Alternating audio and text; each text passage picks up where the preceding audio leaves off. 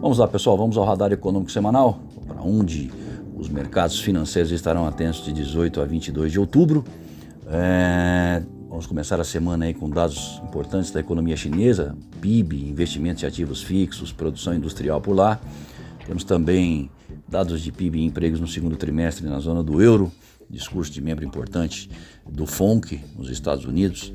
Aqui no Brasil, vamos ter também, segundo a prévia do IPCS de outubro, o Boletim Focus, com as estimativas do mercado financeiro para uma série de indicadores importantes econômicos. O Banco Central vai realizar leilão de swap tradicional entre 10h30 até as 10h40 da manhã, vai ofertar até 14 mil contratos, isso aí equivale a 700 milhões de dólares. É a balança comercial semanal que sai aqui no período da tarde. Também temos nos Estados Unidos a produção industrial saindo de manhã e o balanço orçamentário federal às 15 horas. Já na terça, na zona do euro, a produção do setor de construção em agosto, os Estados Unidos com uma série de dados do setor imobiliário. Aqui no Brasil sai a segunda prévia do IPCS somente para as capitais em outubro e os chineses trazem à noite a sua taxa preferencial de empréstimos. Né? Ela é divulgada pelo PBOC, que é o Banco Central Chinês. Na quarta-feira, índices inflacionários na Alemanha, estou falando aí da inflação ao produtor, e na zona do euro, o CPI, a inflação ao consumidor. Um, o Randall Quarles, membro importante do FONC, fala às 14 horas e o livro bege americano sai. Isso é um compilado de informações econômicas no Brasil, desculpa, nos Estados Unidos, e aqui no Brasil temos o fluxo cambial semanal também saindo na próxima quarta-feira. Já na quinta, o Instituto GFK, lá na Alemanha, ele traz o clima do consumidor para o mês de novembro.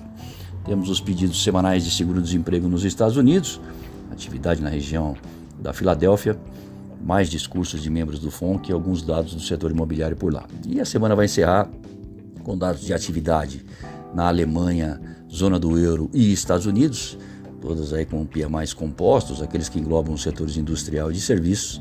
E no Brasil saem as estatísticas do setor externo divulgado pelo Banco Central.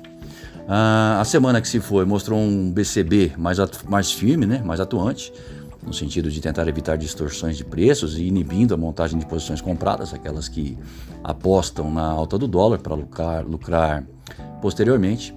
Ao oferecer esses contratos de swap tradicional com data de encerramento definida, a instituição basicamente troca riscos, remunerando a contraparte com a variação cambial do período e recebendo dela juro, portanto é uma troca de índices.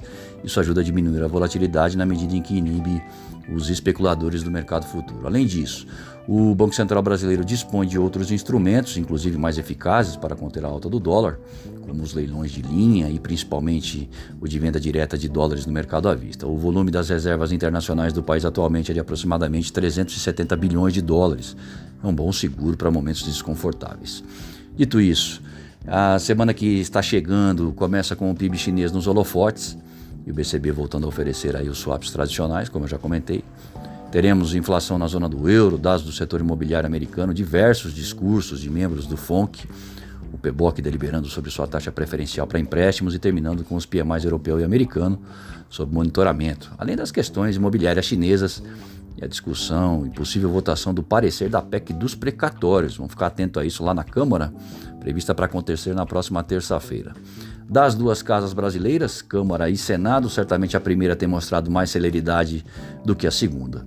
Lembrando que o calendário doméstico e internacional é flexível, mas em torno de 95% daquilo que está na agenda não sofrem alterações.